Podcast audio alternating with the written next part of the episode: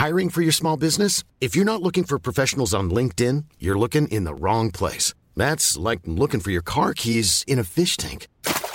LinkedIn helps you hire professionals you can't find anywhere else, even those who aren't actively searching for a new job but might be open to the perfect role. In a given month, over 70% of LinkedIn users don't even visit other leading job sites. So start looking in the right place. With LinkedIn, you can hire professionals like a professional. Post your free job on linkedin.com slash people today.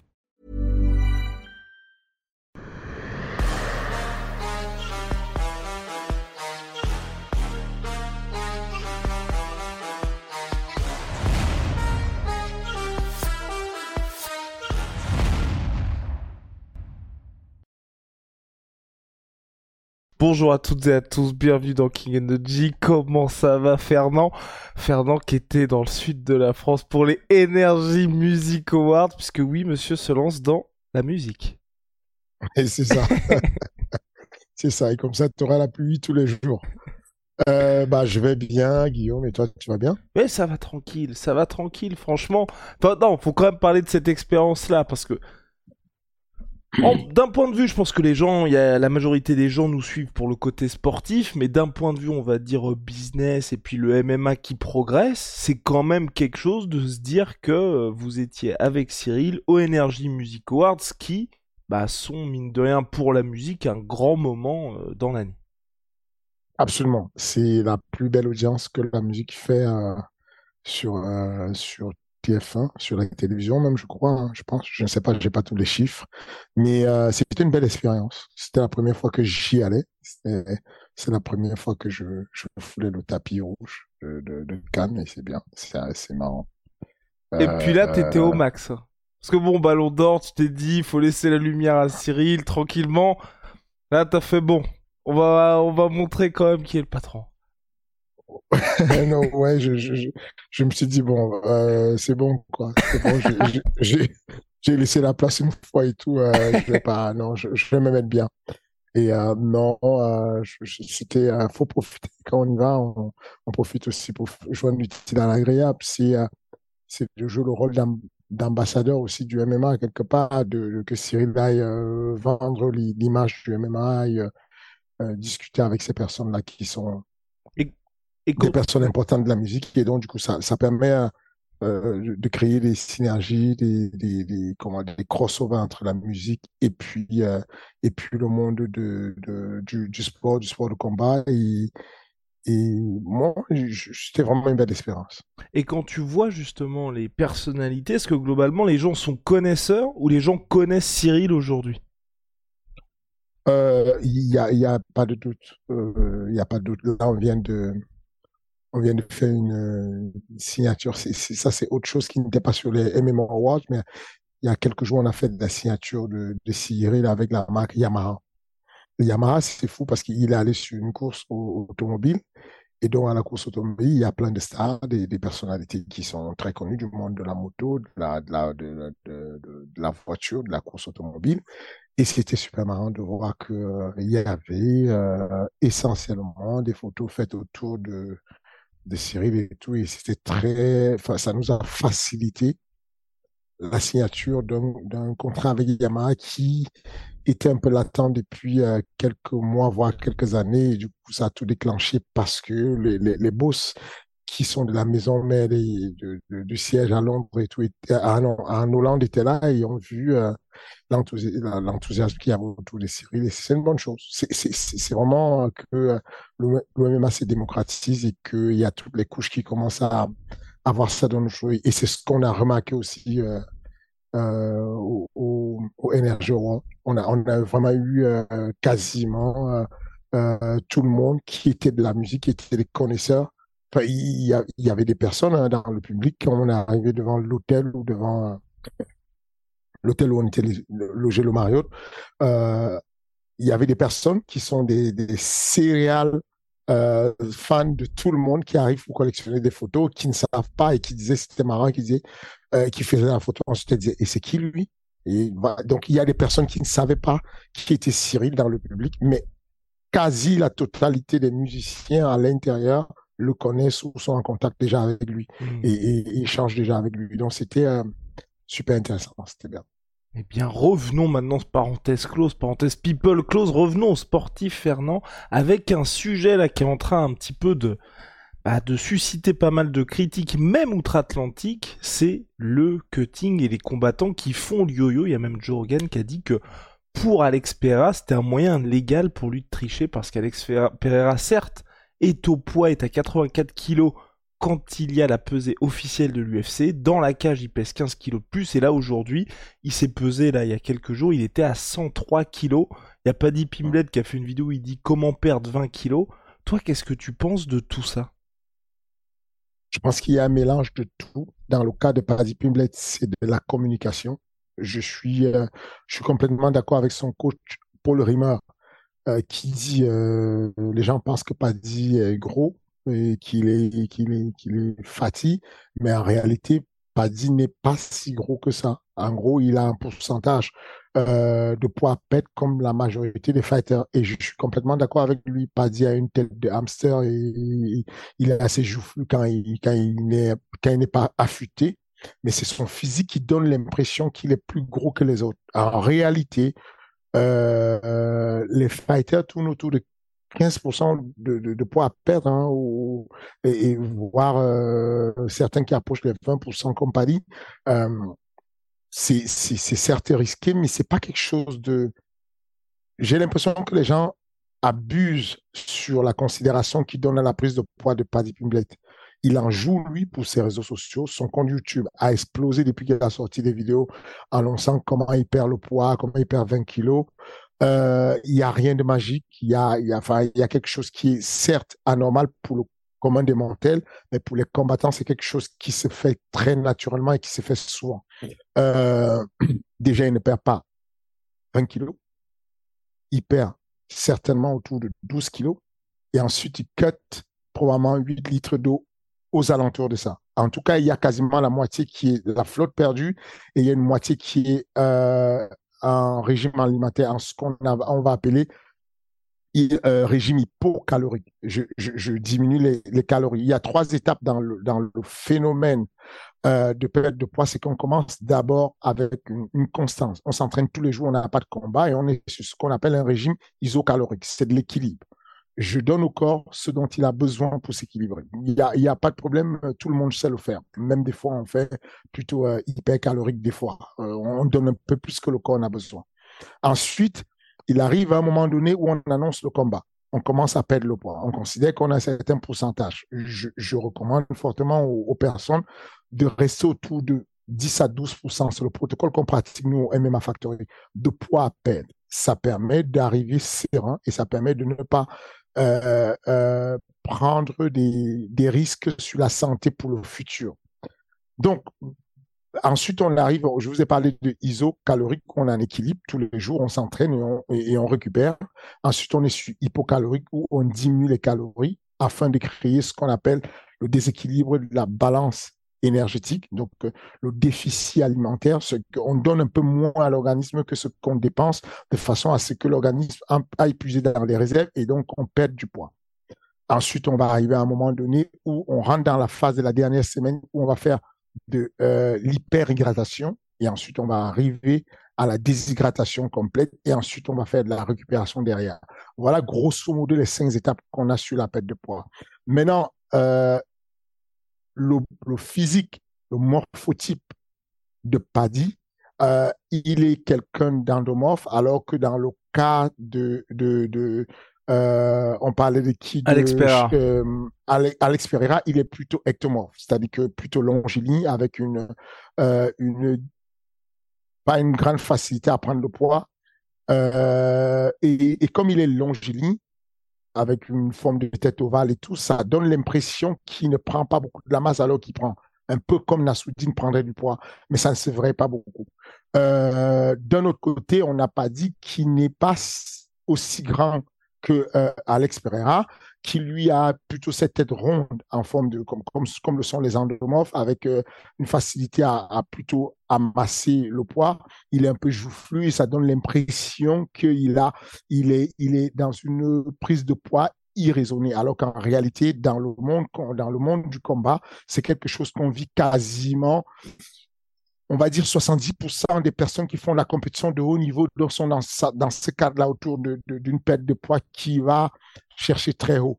Euh, c'était le cas de Nassoudine qui combattait à 77 kg et on a choisi de monter à 84 kg pour pouvoir réduire ce pourcentage de poids à perdre. Pour moi, c'est un phénomène dans le cadre de Pablo qui est quelqu'un qui a bah, du goût à, manger, quelqu'un qui est plutôt, euh, je considère pas dit comme euh, euh, comment on appelle ça? En, français, je sais pas comment dire rude boy, rude boy. Il est, il n'est pas très, pas très discipliné? Ou non? Non, comment dire, il n'est pas très soigné. Il n'est pas voilà quoi. On, a des documentaires où on l'enregistre, où on le filme, il est en train de s'entraîner, il passe son temps à rôter, à péter en direct devant des caméras. Enfin, il n'est pas, c'est pas le, gentleman, c'est pas le distingué, bien élevé. Voilà. Merci. Merci. Tu es très bon en vocabulaire. Il n'est pas distingué. Il n'est pas, c'est pas le mec que tu vas amener pour faire, pour Tu vas pas l'amener au Energy Music Awards. Voilà. Voilà. C'est pas, il n'est pas, il va, il n'est pas, il, se moque un peu de tout ça. Et donc, il joue dessus pour faire le mec grassouillet qui va prendre la pizza tout de suite après l'autre truc. Bah, tout le monde le fait, on mange la pizza, mais on, se débrouille quand même pour l'éloigner de ce qu'il y a comme phase de récupération. Je vous ai parlé de toutes les phases de cutting. Euh, quand on arrive sur la phase de récupération, on va plutôt essayer d'avoir ce qu'on appelle les, le, le sucre rapide, donc le glycogène qui est en réserve dans le muscle, c'est ce qu'on appelle le glucose musculaire, ou bien le, le, glycogène qui est en réserve dans le foie, qu'on appelle le glycogène hépatique. On va aller chercher plutôt ce qui est sucre, rapide, euh, ça c'est l'ancienne appellation. Aujourd'hui, on parle de glycémique élevé. On va aller chercher des sucres qui sont en forme de liquide, de façon à ce qu'on puisse remplacer, restituer ce qu'on a perdu. Qu'est-ce qu'on a perdu sur le corps? De manière principales qu'on perd, ce sont euh, euh, l'eau, le sucre et le sel. Donc, c'est ça qui va être la priorité, pas une pizza tout de suite, pas euh, même pas des aliments qui vous paraissent être des aliments healthy. Par exemple, les brocolis, si vous, avez, si vous terminé la perte de poids et que vous prenez les brocolis, bon, c'est du vert, vous dites que vous êtes dans du vert et que vous ne prenez pas quelque chose de mauvais, mais le brocoli a des fibres. Le brocoli va ralentir les transits. On a besoin là, dans les quelques heures qui vont suivre, pour restituer tout ce qu'on a perdu. Parce qu'il faut qu'on vous, il faut qu'on explique les bases et les fondamentaux en fait de la perte de poids. Comment on arrive à faire ça? Comment on réussit à, l'espace de quelques temps, de deux semaines, à dire qu'on a perdu 20 kilos? Ces principes-là, c'est ça qui va permettre de comprendre que c'est la course à la montre. À partir du moment où on, est descendu de la balance, il y a une course à la montre qui se met en route. En gros, euh, on annonce à Paddy qu'il a un combat. Lui, il combat à 70 kilos. Mais au moment où on lui annonce le combat, il a 92 kilos. Donc, euh, il va, euh, la personne pas intelligente va faire ce qu'on appelle tout de suite faire un régime très restrictif il va couper le sucre, il va couper les féculents, il va tout couper, histoire de ne plus manger grand-chose. Sauf que ce type de régime-là est un régime qui va apporter de la frustration, qui va apporter des carences, les carences qui vont apporter d'autres pathologies, ce qu'on appelle les TCA, les, troubles euh, du comportement alimentaire. Il y a plein de choses qui vont se mettre en route si on le fait dans la boulimie et puis ce qu'on appelle l'anorexie mentale tout ça va se mettre en route rapidement si on a ce type de truc où on dit je coupe le sucre rapidement. C'est très tôt. Le corps, il fait quoi? Il a besoin de cette molécule. Quand on fait un effort, quand je mets un jab, quand je mets une frappe, quand je mets un takedown, dès que je fais une action intense, tout de suite, la première molécule qui est consommée, tout de suite, c'est une molécule de glycogène, c'est du sucre. Si je ne l'ai pas, si je n'ai pas un minimum de sucre que j'ai stocké quelque part, bah, je vais être affaibli.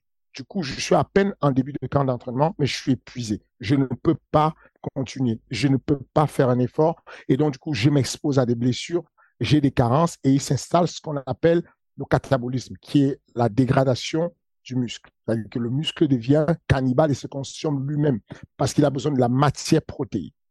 Donc, pour ne pas arriver à ça, on va mettre en place, certes, ce qu'on appelle ce qui déclenche très clairement le, régime hypocalorique, c'est ce déséquilibre qu'on va mettre en place. On va réduire des matières grasses, par exemple. On va réduire des produits qui sont pas forcément utiles, des micronutriments, des éléments qui sont euh, superflus. On va garder ce qui est essentiel. On va garder la protéine, qui est la brique du corps, qui est la matière première, qui est la structure du muscle. On va garder ça et on va pouvoir l'utiliser de manière différente avec d'une partie ce qui est en poudre, donc ce qu'on appelle la protéine à base de lait.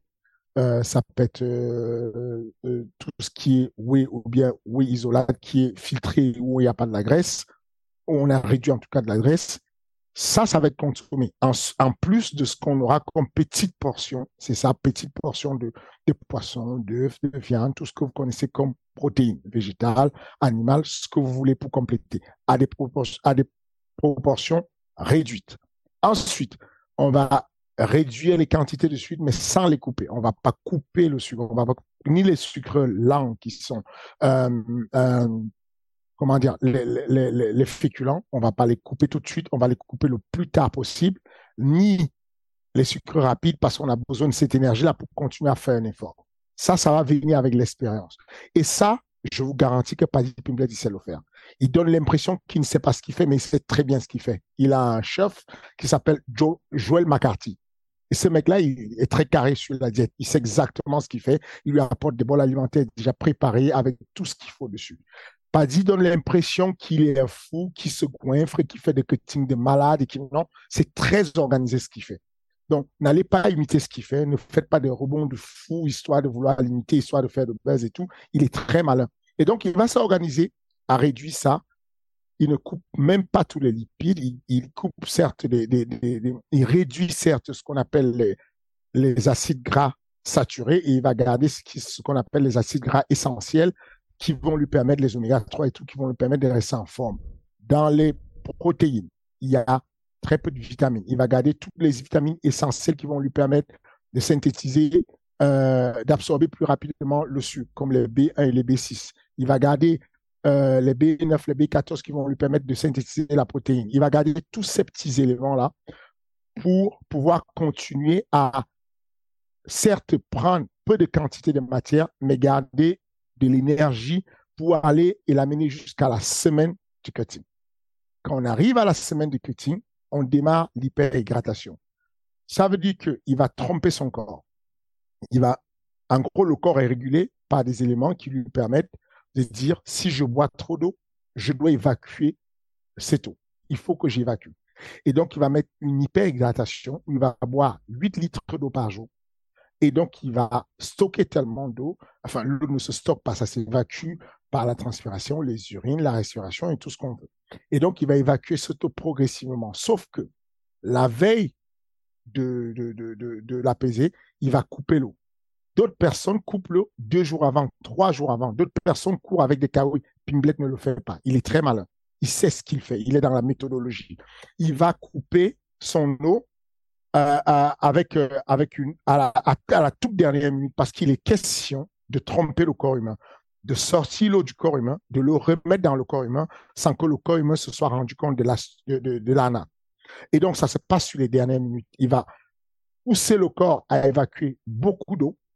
Et puis, à la dernière minute, il va stopper de boire l'eau, mais le corps, il a du retard à comprendre. Le corps n'est pas au courant. Le corps ne sait pas si tu es en train de, d'arrêter de boire l'eau ou pas. Lui, il continue à évacuer comme tu l'as habitué depuis quelques jours. Sauf qu'il évacue très rapidement, plus que tu ne lui mets de l'eau. Et donc, le lendemain, quand tu arrives, tu as séché en eau. Tu as perdu en eau. En plus, le jour du combat, il va renforcer cette euh, hyper déshydratation avec des phénomènes de chaleur, comme le sauna. Le sauna, à la base, est un outil de récupération mais les combattants l'utilisent comme une méthode d'accélération de la déshydratation. Donc, à la base, le sauna est fait pour euh, apporter euh, de, la diminution du stress dû par la production de ce qu'on appelle la sérotonine, c'est l'hormone du bonheur. En même temps, euh, l'une des qualités plus importantes du sauna, c'est l'élasticité de la peau on sait que le sport de combat comme la boxe, le MMA, euh, il y a beaucoup de coupures, et ces coupures-là sont dues souvent au fait que la peau soit sèche. D'ailleurs, c'est pour ça qu'on proscrit complètement du diurétique. On va revenir plus dessus plus tard si tu vas en parler. Mais en gros, les diurétiques sont une molécule en qui va vider euh, l'eau du corps et, va aller attaquer euh, la molécule d'eau. Donc, pourquoi je vous parle de ça et que je vous dis que la diurétique, c'est un produit dangereux, c'est que le corps, l'OMMA étant un sport où il y a des percussions sur le visage, avoir une peau hydratée permet de, réduire les risques de coupure sur le visage. Et donc, avoir une peau sèche va casser la peau et va accélérer les blessures sur le visage. C'est important donc d'utiliser des fois le sauna parce que ça a ces intérêts-là. Mais aujourd'hui, on utilise aussi le sauna pour accélérer la déshydratation. On a un protocole de sauna, il faut bien le respecter il y a des personnes qui adorent le sauna et vivent dedans et restent dedans longtemps. Et il y a des combattants qui ne le supportent pas. Nassoudi ne supporte pas le sauna, alors que Damien Lapulus, il vit dans le sauna. Il est même un hyper fréquentant du sauna. Chaque fin d'entraînement, il va au sauna.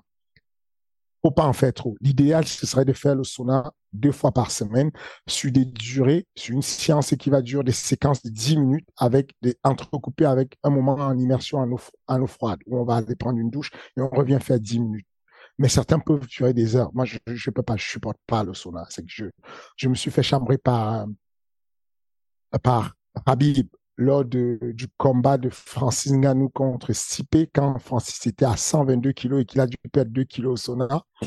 Euh, les mecs de l'Ekeye, et ils vont en famille au sauna. Donc, euh, Habib, tout le monde, Mendez et tout au sauna avec Tissi pour l'aider à perdre du poids. Et moi, j'étais à l'extérieur, j'entendais Francis.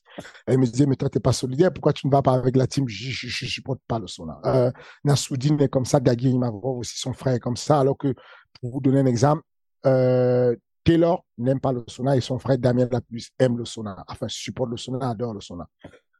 Alors, le bon sauna, c'est quoi? C'est une température de 80, entre 80 et 90 degrés, c'est un taux d'humidité entre 15% et 30% et rester dans les durées de, de, de, deux fois par semaine avec 10 minutes entrecoupées d'eau froide. Ce serait l'idéal. Voilà le protocole utilisé et posté par le service médical de l'INSEP.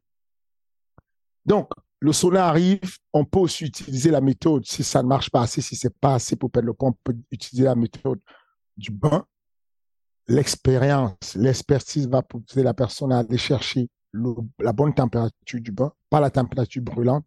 Ce n'est pas parce que l'eau est brûlante qu'on va perdre de poids, mais c'est juste cette hausse de température dans une, dans, baigner, le corps baigné dans l'eau qui est chaude, qui va accélérer la sudation parce que dans la même eau, on ajoute certains éléments dans l'eau comme le sel de mer, euh, comme de l'alcool, qui vont apporter une vaporisation et qui vont pousser le corps à, mieux transpirer. Ensuite, c'est pareil, le protocole, c'est 10 minutes dans le bain. Ensuite, on sort et pendant qu'on le sort, comme le corps a démarré ce qu'on appelle la, la euh, et qu'il est en train de consommer, qu'il il y a de la transpiration qui est mise en route, on va momifier la personne avec des serviettes, avec de la couette ou éventuellement on va même lui mettre une couverture chauffante de façon à maintenir le processus alors qu'il n'est pas en immersion dans l'eau parce que l'eau apporte un malaise qui donne souvent des vertiges. Donc, on va alterner avec l'eau 10 minutes et puis à l'extérieur sur le lit pendant une trentaine de minutes. Ensuite, on repart dans, à la pesée, on note le poids qu'il a fait, on le remet dans le bain, on le ressort du bain, on le remet dans, la, dans une espèce de momification et on le, voilà. Ces protocoles-là, il faut absolument prendre le temps du début du protocole, la fin du protocole, chaque étape de changement, il faut noter le temps, il faut noter le poids qui a été marqué, de façon à étudier méthodologiquement l'athlète, de façon à le maîtriser, et, ça permet d'optimiser les pertes de poids pour la suite de sa carrière. On a commencé avec Nassoudine Imavov, qui avait un vrai problème de perte de poids pendant longtemps. Aujourd'hui, il est complètement autonome. Il maîtrise tout de la, du, cutting, du poids, machin. Il est, il est tip top. Il arrive exactement au poids sans aucun effort. Mais voilà, tout ça pour vous dire que je me méfie de la stratégie de Paddy Moubaye de communiquer sur son poids excessif. Je pense qu'il sait ce qu'il fait et qu'il ne faut pas confondre le cutting avec la perte du poids. Il ne perd pas 20 kilos, il perd un peu plus de 10 kilos, mais en réalité, euh, il sait ce qu'il fait. Il ne, il ne va pas mettre des tenues de sidation euh, deux semaines avant, le, début, il y a des personnes, il y a des, personnes qui performent, qui arrivent même à être champion du monde en perdant, en, coupant l'eau quatre jours avant, trois jours avant. Ça arrive. Il y a des aberrations complètes dans le milieu du sport. Mais c'est pas parce que ces mecs-là ont réussi à faire champion du monde qu'ils n'auraient pas été trois fois champion olympique s'ils avaient suivi les bons protocoles.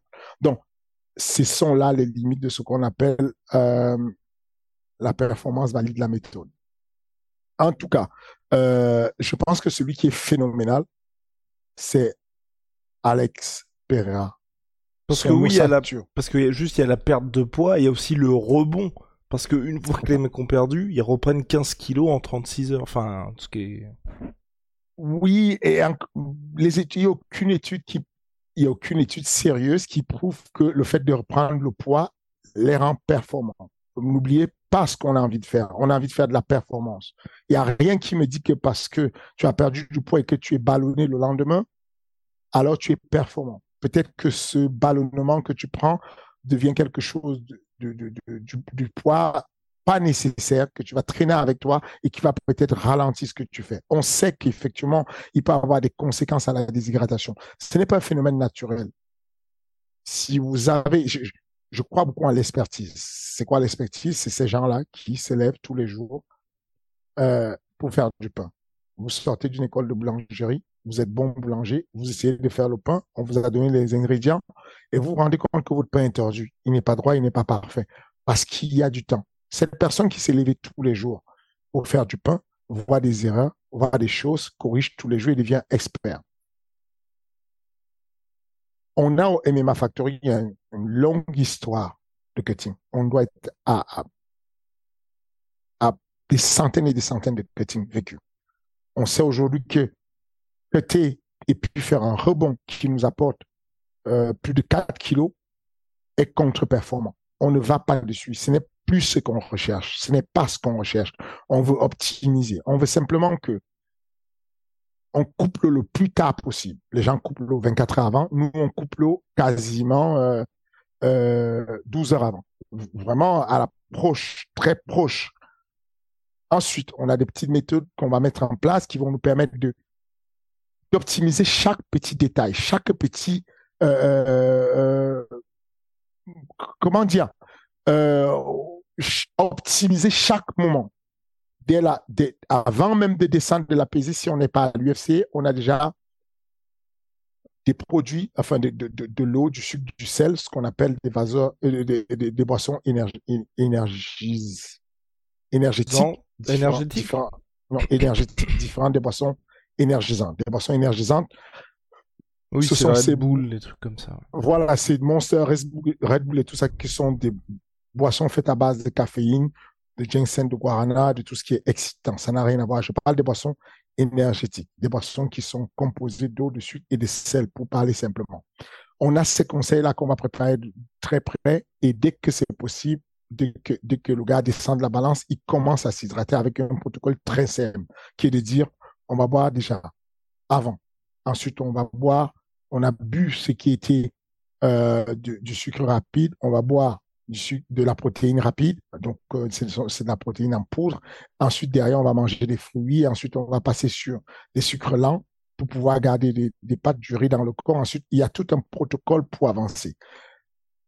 Tous ces petits détails permettent de faire la différence entre le bon cutting et le mauvais cutting. C'est très important d'avoir tous ces petits détails à chaque fois, de se dire que euh, quand je vais par exemple à à la, à la, baignoire et que je vais perdre mon poids ou au sauna, pendant qu'on est au sauna, parce que j'ai l'expérience, je vais prendre un glaçon que je vais mettre dans la bouche de mon athlète. Parce que je sais qu'en lui mettant la, glaçon euh, dans la bouche, je vais sécréter, je vais faire au corps humain sécréter ce qu'on appelle la vasopressine, qui est une hormone qui va déclencher une, une production, euh, euh, une, une, continuation de la transpiration parce qu'il s'est dit, ça y est, il y a l'eau, alors que c'est l'effet de l'eau qui trompe encore le corps et qui va accélérer encore et continuer ce qu'on veut comme déshydratation.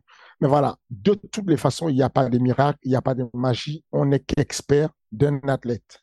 Chaque jour de la vie, quand on est diététicien, on devient expert de quelqu'un. On singularise le travail. Et dès qu'on aura un nouvel athlète, on va devenir un novice sur le nouvel athlète et on va redevenir expert de l'athlète après quelques expériences où on le connaît. C'est toujours de l'adaptation, c'est de la personnalisation, c'est de l'individualisation sur chaque individu, euh, sur, chaque personne pour pouvoir aller au plus près de, de, la, de la mesure des personnes. Comme je vous dis, des personnes qui vont accepter certains protocoles, d'autres qui ne vont pas l'accepter. En tout cas, je veux juste prévenir les gens de faire très attention à, à ce qui se fait aujourd'hui. Nous, sur Ares, on a ce protocole-là où on a euh, un diététicien sur place qui va donner des conseils. Il est à la disposition de ceux qui sont là sur la FADUI. Ils vont recevoir une dotation avec avec des, des, éléments qui permettent de reconstruire ce qu'on aura perdu avec des conseils dessus. À l'UFC, ils ont carrément embauché une société qui s'appelle Trifecta qui va fournir des aliments. Dès qu'on arrive, ils vont prendre le poids de tous les athlètes. Le but de cette première pesée, dès l'arrivée, c'est d'avoir de la data. Ils prennent de la data pour comparer à, long terme sur le nombre de personnes qui sont arrivées, quel est le poids ils sont arrivés, quel est le poids où ils se sont pesés et quel est le poids et croiser si ça a un incident sur la performance sur des décennies. Donc, ils vont prendre cette pesée, ensuite ils vont monitorer leur pesée. La, la personne de la diète me pose la question à moi, William Gomis, il est Hiring for your small business? If you're not looking for professionals on LinkedIn, you're looking in the wrong place. That's like looking for your car keys in a fish tank. LinkedIn helps you hire professionals you can't find anywhere else, even those who aren't actively searching for a new job but might be open to the perfect role. In a given month, over 70% of LinkedIn users don't even visit other leading job sites. So start looking in the right place. With LinkedIn, you can hire professionals like a professional. Post your free job on linkedin.com slash people today. À quel point? Concrètement, il fait quoi euh, comme alimentation? Il préfère quoi? En, sucre là, il préfère des pâtes, la patate douce, du riz, et donc tu donnes une préférence. Il préfère du poisson, de la viande, tu donnes une préférence. Il préfère. On a tous les éléments qu'on leur donne à eux, et ensuite ils vont composer une alimentation en fonction de son poids, de son sexe, de sa taille, de tout ce qu'il fait. Et puis ils vont l'adapter progressivement parce qu'ils monitorent le poids continuellement. Et d'ailleurs, vous pouvez constater qu'à l'UFC, le nombre d'échecs à la pesée est drastiquement diminué parce qu'il y a un sérieux monitoring de, de, de Trifecta qui, est, qui fait un boulot incroyable à l'UFC. Euh, voilà ce que je peux dire concrètement sur euh, Monsieur Paddy Pimblett et Monsieur Alex Pereira. Mais justement, toi, à OMMA Factory, c'est les 4 kilos. Là, quand tu vois ces deux exemples qui sont un petit peu plus importants, est-ce que tu te dis que c'est quelque chose de durable ou pas? Oui, oui, je pense que ça, peut durer. Le véritable truc, c'est que plus on va s'éloigner sur un, pourcentage de poids à perdre, et plus on va se mettre en danger. La mise, si vous avez déjà eu l'expérience d'être à côté de quelqu'un qui perdait le poids par, euh, par grosse température, comme le sauna à longue durée ou le bain à longue durée, vous allez constater tout de suite que à la fin de la plus tard dans la journée, même en soirée, il a une température anormalement très élevée. Et il a les battements de cœur qui sont montés et qui sont restés très hauts. Parce que le corps n'est pas fait pour ça. Le corps humain n'est pas fait pour supporter une température aussi haute dans un bain aussi chaud pendant longtemps. Et donc, il y a ce qu'on appelle la thermorégulation. Le corps se bat pour pouvoir ventiler et ramener à la température normale qui est de 37 degrés. Qu'est-ce qui fait le corps? Il va apporter un peu plus de battement. Il va apporter ce qu'on appelle l'amplitude respiratoire. Il va apporter ce qu'on appelle la fréquence. Il va élever la fréquence respiratoire. Il va apporter ce qu'on appelle la diastole et la systole. La fréquence, le cœur bat un peu plus vite parce qu'en pompant, il pompe le sang et dans le sang, il y a de l'oxygène. Pourquoi c'est fait? C'est simplement pour accélérer tous les éléments qui vont refroidir le corps. Comment le corps il se refroidit Il se refroidit par évaporation. Le corps va pousser la transpiration pour que dans la transpiration, il y ait de, l'air euh, qui soit rafraîchi, qui soit remplacé en tout cas.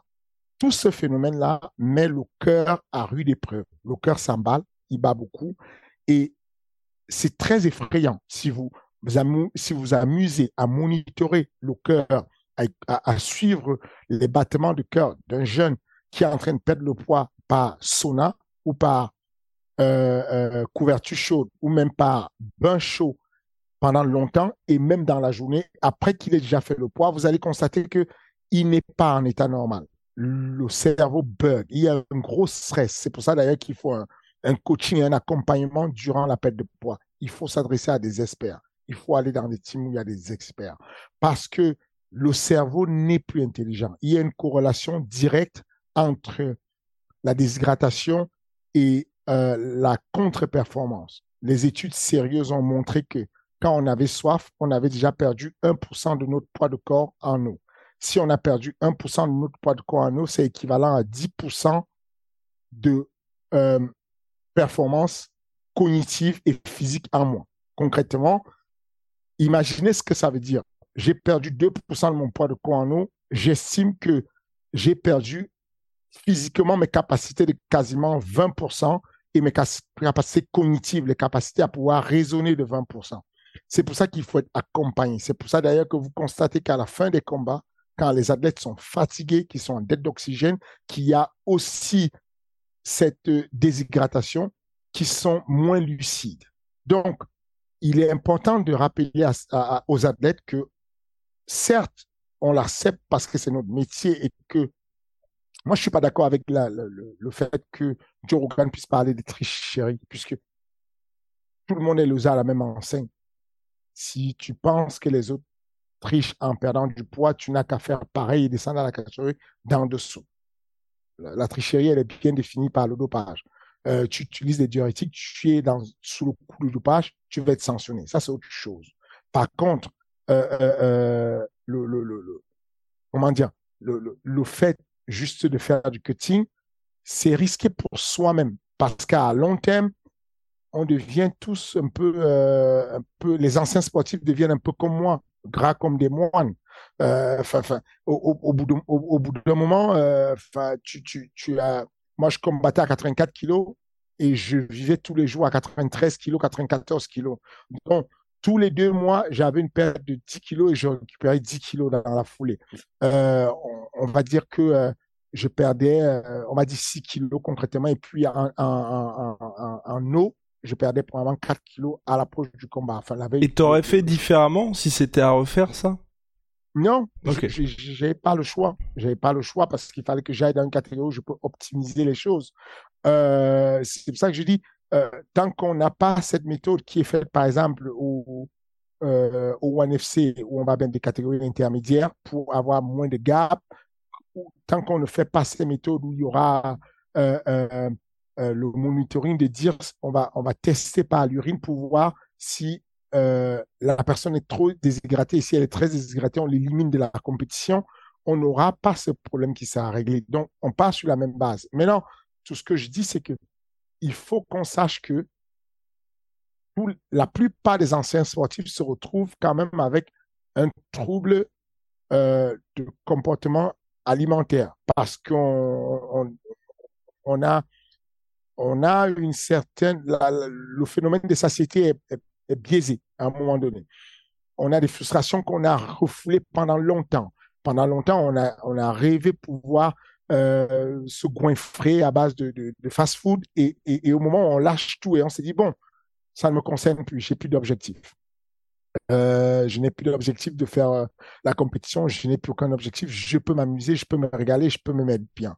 Et on se rend compte que le métabolisme a changé et que aujourd'hui, euh, je transpire, quasiment tous les jours en faisant la leçon de boxe à mes athlètes. Je fais moi-même personnellement deux séances de sport moi par semaine, mais ça ne suffit pas parce que mon corps a été habitué à un haut régime et puis ce que je lui fais ne fait rien. Donc, si j'ai pas un objectif précis, je n'ai plus d'objectif de compétition, à part avoir un objectif de rentrer dans un costume pour mon mariage. Euh, je n'ai plus grand chose à, j'ai plus grand chose à aller chercher. Du coup, je vais me retrouver dans cette dépendance où j'aurai un, un, problème qui a été créé par des déformations. Il faut comprendre que pourquoi le corps euh, évacue beaucoup? Parce qu'il a une mémoire et qu'il s'adapte à tout ce qu'on lui fait. Tu le, tu le prives de, de, d'eau pendant longtemps, il s'est dit la prochaine fois quand je croise de l'eau, je vais en mettre de côté. Tu le prives d'aliments, il s'est dit bon, la prochaine fois, je vais. Donc, en évoluant, les athlètes vont de catégorie en catégorie. Ils montent carrément de catégorie parce qu'ils se retrouvent là. le truc de dire, bon, le corps s'est habitué à 67 kilos. Ensuite, au bout d'un moment, il s'habitue à 84 kilos. Et je continue à le priver, lui faire perdre de poids. Je regagne du poids derrière. Bah, je monte de catégorie finalement. Et un jour, j'arrive chez les poids lourds. Parce qu'il y a ce phénomène de mémoire physiologique où le corps va te demander un peu plus, il va être prudent. Il va se dire, bon, euh, d'ailleurs, c'est le phénomène de la surcompensation, le principe même de l'entraînement, de entraînement des, euh, euh méformes et puis, euh, et puis surcompensation. C'est ça le principe, c'est que le corps, tu lui fais faire 10 pompes. Il est éclaté. Il n'a jamais fait 10 pompes de sa vie. Il a très mal. Donc, tu arrêtes, tu ne t'entraînes pas. Le lundi, tu l'as fait les pompes. Le j'ai caricature, hein, c'est pas exactement ça. Le mardi, tu ne t'entraînes pas. Donc, il se repose. Comme il y a du repos, le corps, il a mal, il y a des courbatures, il, y a, il est en, méforme. Ensuite, tu, le mercredi, tu refais les pompes, il s'est dit, bon, je vais m'adapter au niveau supérieur, je vais apprendre à faire les pompes pour 11 pompes. Comme ça, je me mets à l'abri. Et ensuite, tu te reposes, il a les courbatures, il ne peut pas faire 11 pompes le jeudi et le vendredi, il peut faire 12 pompes. C'est ce qu'on appelle le principe de la surcompensation. Entraînement, repos, entraînement pour passer à un état supérieur. Bah voilà, vous savez tout. On va juste finir euh, rapidement Fernand là-dessus, c'est avec les diurétiques alors. Pourquoi est-ce que c'est interdit? Pourquoi est-ce que c'est interdit? Parce que les diurétiques sont euh, un produit qui est détourné de la réalité. À la base, les diurétiques sont faits pour des insuffisances cardiaques, pour les tensions artérielles, à la base. Et en gros, on utilise ça pour venir euh, éliminer la molécule euh, d'eau de, de, de, et d'aider rapidement à faire écouler l'eau. Le meilleur diurétique qu'on ait déjà, c'est l'eau. Boire de l'eau déjà pousse à évacuer de l'eau. Ça, c'est déjà la base. Ensuite, il y a quelques fruits comme le melon, comme le pastèque, qui sont naturellement des diurétiques. L'un des plus puissants diurétiques étant le thé le thé, par exemple, le thé vert qui va permettre naturellement d'évacuer. Mais le, les diurétiques détournés de l'utilisation médicale qui est de euh, la tension artérielle et de euh, les insuffisance cardiaques est quelque chose de très nocif pour le corps. Alors que c'est l'un des produits dopants qui n'est même pas interdit parce qu'il permet de, modifier la performance une performance. Ce n'est même pas ça le problème. C'est qu'on l'interdit parce qu'il est gravement dangereux pour la santé. On sait que le cerveau récupère très difficilement de la déshydratation. En tout cas, il récupère un peu plus lentement que les muscles. Les muscles ont cette capacité à, euh, tu connais les quatre qualités des muscles qui sont l'élasticité, euh, sensible, élastique, euh, excitable et puis euh, et puis euh, compressible. Et donc, ces qualités musculaires font que, euh, euh, en gros, la molécule, quand on l'a, quand on a ce, quand on a notre eau, ça permet au muscle de pouvoir garder son élasticité, son, son, son réflexe musculaire et tout. Le cerveau, lui, il a du mal avec ça. Le cerveau a de la molécule d'eau, est composé d'eau, mais quand on perd quelques cellules, quand on perd de l'eau, on perd aussi des cellules avec. Donc, c'est vraiment quelque chose qui est nocif pour l'organisme et qui est euh, proscrit, euh, fortement proscrit. Ben voilà, maintenant vous savez tout.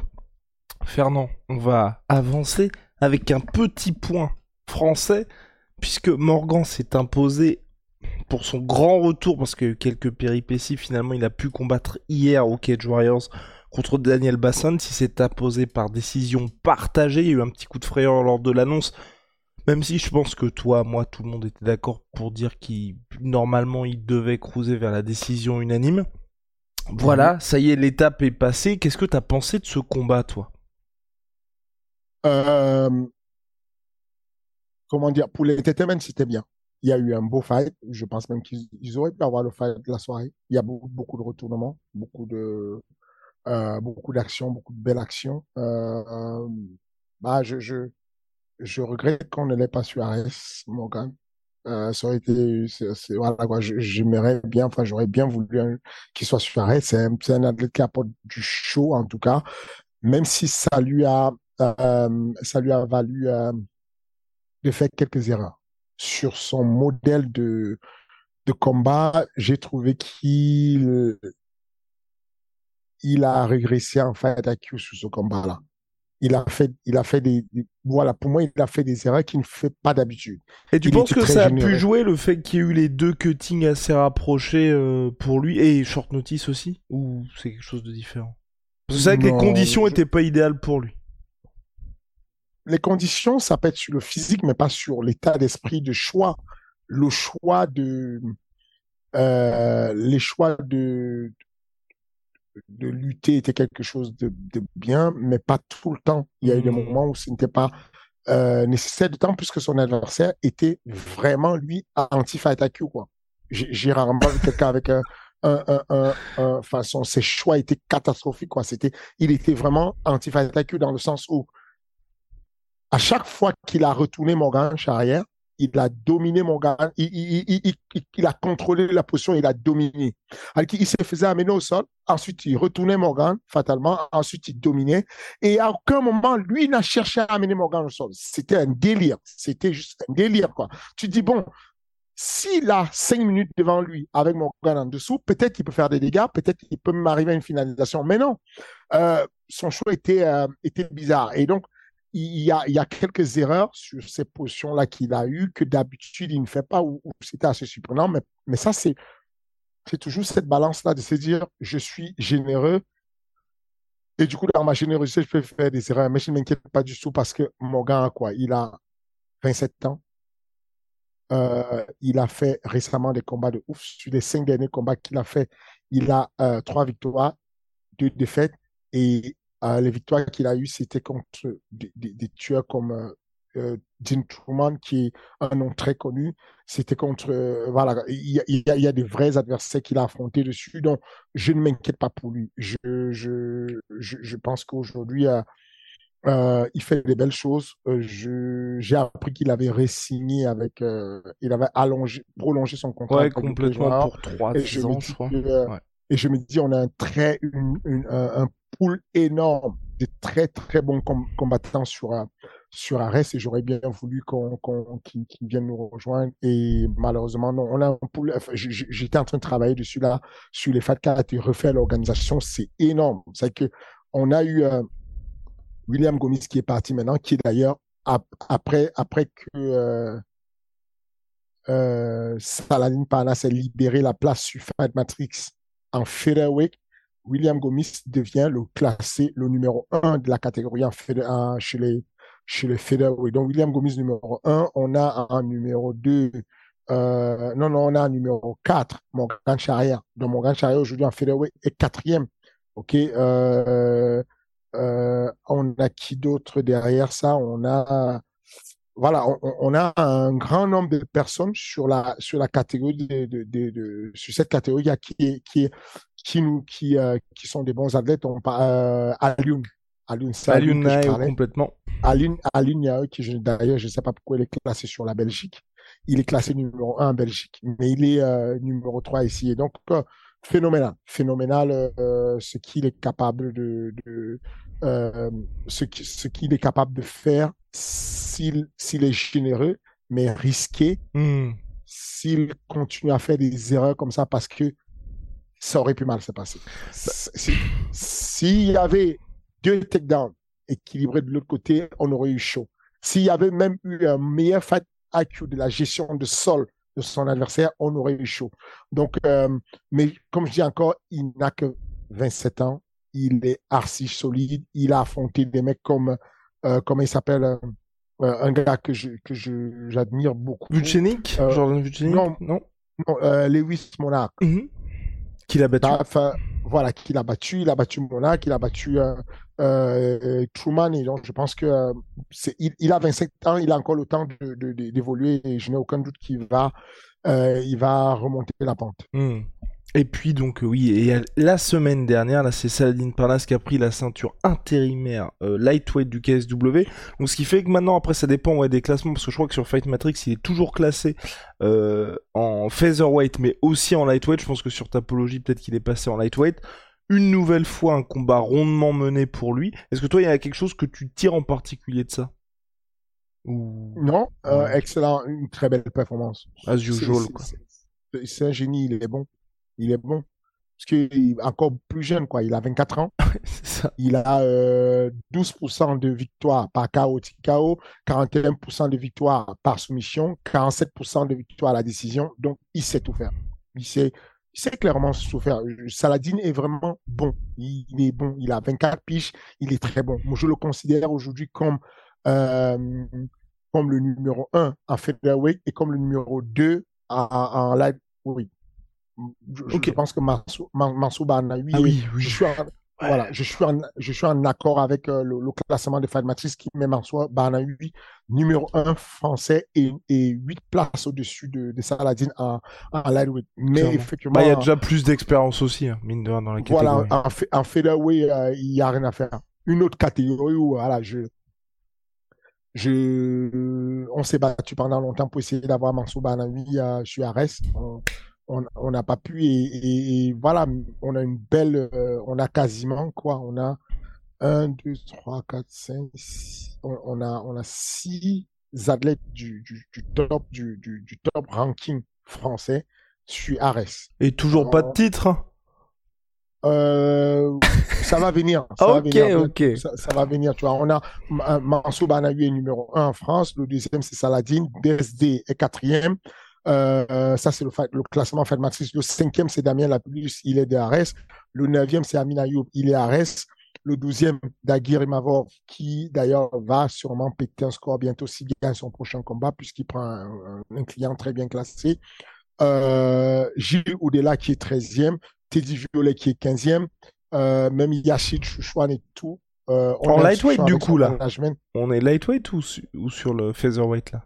Là, on parle de lightweight, Ah oui, lightweight. Daguir, ouais, ouais, mais, mais Daguir, je pense, euh, son prochain combat s'est fait en fédéral.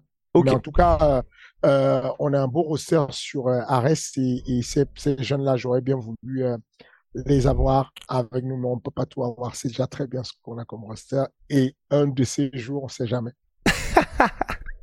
Il laisse la porte ouverte, ce monsieur. Puis on va finir par une note un petit peu moins positive, effectivement. C'est euh, le décès d'Anthony Johnson Rumble, euh, qui est euh, bah, une légende du MMA, une légende de l'UFC qui malheureusement nous, a quitté la semaine passée. Quel héritage pour Anthony Johnson, qui certes n'a jamais eu malheureusement pour lui la ceinture heavyweight, mais qui a marqué les esprits? Bah, c'est tout. Euh, il a marqué les esprits par son knockout.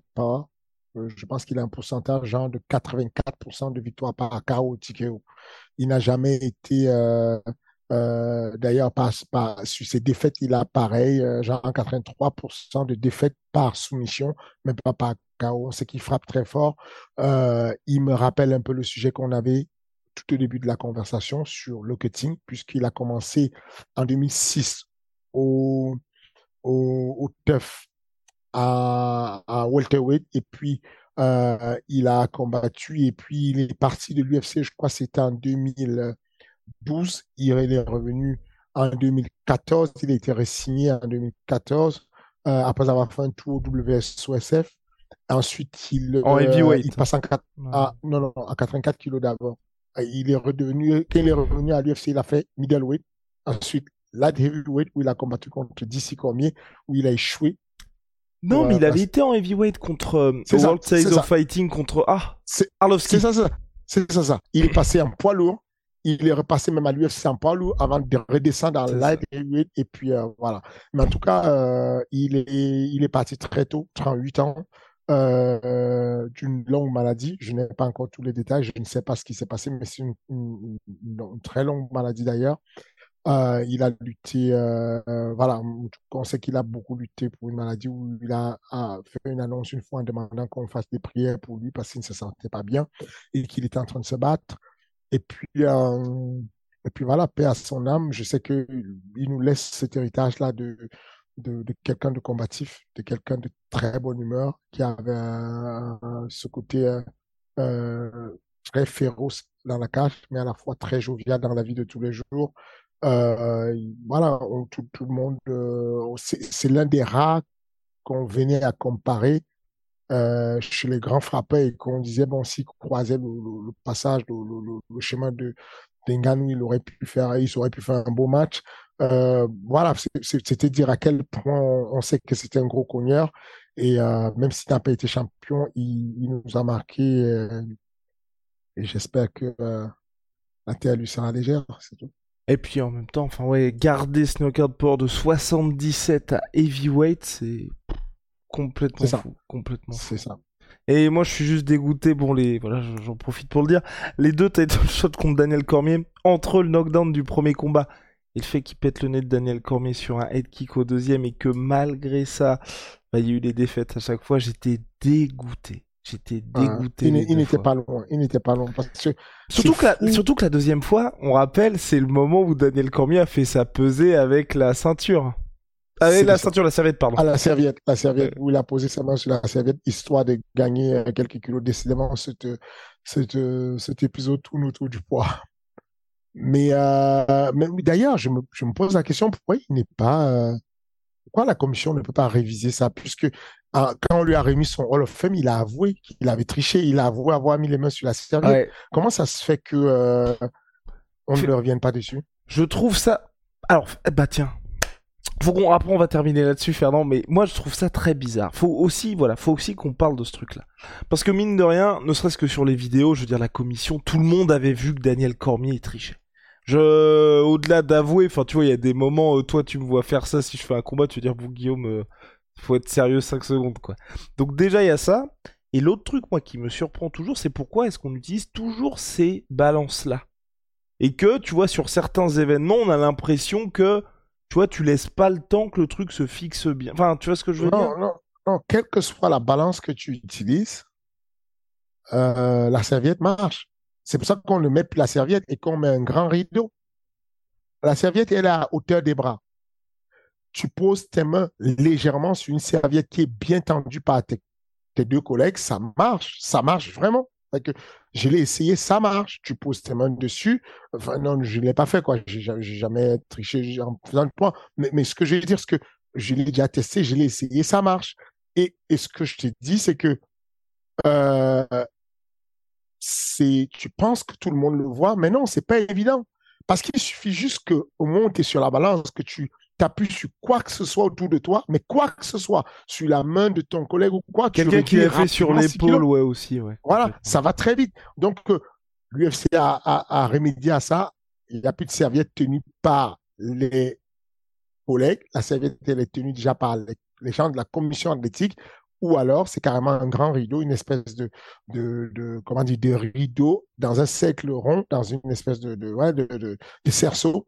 Et quand tu rentres dedans à la maison, on va soulever juste le cerceau et tu peux pas mettre les mains dessus parce que c'est à hauteur de ta tête. Et donc, et donc le sujet subsidiaire, c'était les, les balances. Pourquoi ils utilisent toujours ces balances-là, l'UFC parce que l'être humain est souvent coincé à ça et qu'il y a 15 000 choses qu'on fait pareil. C'est que il y a beaucoup de choses qui sont des dogmes, qui restent là pendant longtemps. Je, te pose la question, pourquoi est-ce qu'on utilise l'éponge avec la glace qu'on met sur la nuque du boxeur? Tu me diras, pour refroidir. Mais c'est complètement ridicule. Depuis 2018, euh, je me bats contre ça où je dis, euh, les gars, je comprends pas, quoi. Enfin, on se moquait de moi parce que j'avais apporté quelque chose de nouveau. Aujourd'hui, j'ai quasiment toutes les équipes qui apportent ça et qui mettent des serviettes sur les athlètes. À l'époque, pour baisser la température du corps de Francis, qui est immense, lui mettre un bout de glace sur la nuque ne sert à rien j'étais parti sur une mesure où on mettait ce qu'on appelait la cryoveste à la salle. La cryoveste, c'est un produit qui coûte environ 300 euros, qui, s'achète et sur lequel tu mets des, pots de glace, des poches de glace. Et donc, sur les Jeux olympiques de, Beijing, c'est là où on a commencé à utiliser la cryoveste. On enfilait les cyclistes et certaines personnes qui avaient besoin de se refroidir de cette veste-là qui baissait, qui venait déjà sauvegarder, enfin, épargner de l'énergie, puisque le corps, pour faire de la thermorégulation, dépense de l'énergie. Donc, on refroidissait le corps et le corps n'avait plus à faire de la thermorégulation. Et donc, partant de cette méthode, je me suis mis à mettre avec ma team des serviettes dans de bains glacés qu'on essorait juste avant d'aller au lieu du combat et qu'on posait sur les épaules le corps pour couvrir une plus grosse surface et donc refroidir un peu plus le corps. Bah, ça, c'est un dogme. C'est que depuis la nuit des temps, dans les films de Rocky, dans les anciens films, il y a une éponge mouillée qu'on passe et qu'on met derrière la nuque du boxeur et on continue à le faire. Tu ne sais pas pourquoi les gens, ils le font. Euh, euh, les bandages, va comprendre pourquoi on va t'expliquer euh, que les bandages se limitent là et pas là et machin. Et c'est une en fonction des États aux États-Unis, tu arrives, il y a une commission qui te dit les bandages, je les jusque là. Et une autre te dit je vais jusque là. Tu sais pas pourquoi ils ont décidé de manière arbitraire et c'est comme ça la fédération de lutte, par exemple, sur les championnats du monde de lutte, on n'a pas le droit de donner à boire à des athlètes entre deux manches. Tu as de la lutte deux minutes, et ensuite on va à la pause deux minutes, et on dit que, et tu poses la question, pourquoi? Moi, j'étais euh, à un moment donné euh, expert à la FILA, la Fédération internationale de lutte amateur, donc avant la nouvelle, euh, la, World, qui est, maintenant la grosse entité mondiale. Donc, c'était à Genève. Le siège, c'était à Genève, en Suisse. Et donc, il y avait des experts venus de d'à peu près 100 pays autour d'une table et tout, et qui allaient discuter sur comment organiser la suite de la réglementation. Et donc, je dis, je comprends pas. quel est le dopage aujourd'hui qui permet de doper un mec en temps réel pendant qu'il est sur la lutte en train de lutter et on lui donne de l'eau? Et en quoi l'eau pourrait avoir un produit dopant au point de d'améliorer de manière artificielle la performance en temps réel. Et, donc, tu sais pas pourquoi. Donc, qu'est-ce qui se passe? C'est qu'il y a une triche organisée de tout le monde, une adaptation qui fait que on a une serviette qui va nettoyer la tête, mais on va utiliser une serviette qu'on va des fois tremper dans l'eau et que le gars va sucer comme serviette parce que du coup, il va profiter pour prendre quelques gouttes d'eau pour se désaltérer. C'est ridicule, mais c'est comme ça. Il y a des dogmes qui existent et on fait la même chose tout le temps. Cette balance-là, qui était la balance de, de, de, de, de, de la boxe avec les règles de la, comment on appelle, de, de marquis. Oui, de marquis de Queensberry. Voilà, de, Queensberry. Ces règles-là, qui sont les règles à base de la boxe anglaise, bah, sont les mêmes, mais on a besoin de cette balance qui est ancienne, alors qu'on a des balances aujourd'hui taguées pour être extrêmement précises. Mais il y a des choses comme ça qui sont de l'ordre de la tradition, de l'ordre d'un dogme, de l'ordre de l'ancien. Et dès que tu ramènes quelque chose de nouveau, on trouve ça ridicule, on trouve ça euh, dangereux. Et puis, à un moment donné, on trouve ça euh, évident. Donc, va prendre le temps, mais à un moment donné, on va trouver ça évident d'avoir une vraie balance. Et eh ben voilà, bah, j'espère en tout cas que bah, le plus tôt sera le mieux. Fernand, merci beaucoup comme chaque semaine là. Épisode King Energy d'une heure, les gens sont gâtés, nos auditeurs sont gâtés, je le rappelle. King Energy disponible bien évidemment sur YouTube si vous nous regardez, mais aussi sur Spotify et sur Apple Podcast et toutes les plateformes habituelles. On se retrouve la semaine prochaine, monsieur. Et puis oui, bah, petit point aussi quand même. Ares 10 le 8 décembre prochain. J'ai vu les posts là, apparemment les places sont en train de partir comme des petits pains. Ça va, c'est probable que ce soit l'événement où il y ait le plus de monde, je pense là. Oui, on on s'approche de ça. C'est, plutôt une bonne nouvelle. Et, c'est pas juste qu'il y ait beaucoup de monde, c'est que à, la temporalité à laquelle les billets sont partis. cest que on avait à peine terminé à reste 9 qu'on avait déjà deux catégories soldats sur reste 10. Donc ça va très vite et, et tant mieux, c'est bien. Et je suis surpris moi parce que et en plus sans l'effet Abdul Abdouragimov qui aurait pu, enfin, tu vois ce que je veux dire quoi. C'est ça. Bah, bah le, rôle de la promotion, c'est ça, c'est de faire de ces jeunes des stars. C'est qu'il y a encore euh, quelques mois en arrière, que ce soit Amin Ayoub ou Damien Lapulus, ils n'étaient pas forcément bankable à vendre des places. Et aujourd'hui, euh, ça devient quelque chose de récurrent on sait que quand ils sont là, ils deviennent des ça, ils vendent des places. On voit bien les chiffres, on voit bien que ils ont des liens qui nous permettent de, de, de, de voir qui a plus vendu des places. il devient impressionnant. Effectivement, Abdul est une machine. Euh, mais derrière lui, ça pousse, ça pousse très fort. Et on sait que euh, deux, avec trois combats sur Ares, on sait qu'il y a une grosse propulsion parce que on a un service de com qui fait un boulot incroyable. Notre attaché de presse, Kaina, que je salue, fait un boulot incroyable sur, euh, euh, sur la, sur, euh, sur le, le, fait de, d'amener des presses ou des médias qui n'étaient pas vraiment euh, des médias faits pour le MMA comme Bouscapé qui vient faire des interviews de euh, alors que c'est un média rap qui vient faire des interviews de Damien Lapulus et qui va suivre euh, Amin Ayoub comme tous ces médias aux alentours qui viennent euh, voilà donc c'est une bonne chose on sait on, sait qu'aujourd'hui la promotion sportive on sait la faire et on sait mettre en avant ce jeunes leur donner une plateforme où ils peuvent devenir des des stars ou en tout cas se préparer pour devenir des superstars un jour à l'UFC.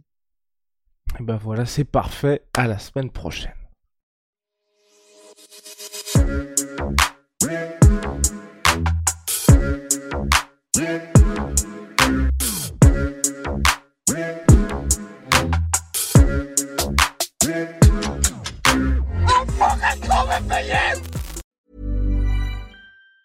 Hey, it's Danny Pellegrino from Everything Iconic. Ready to upgrade your style game without blowing your budget? Check out Quince. They've got all the good stuff shirts and polos, activewear, and fine leather goods, all at 50 to 80% less than other high end brands. And the best part?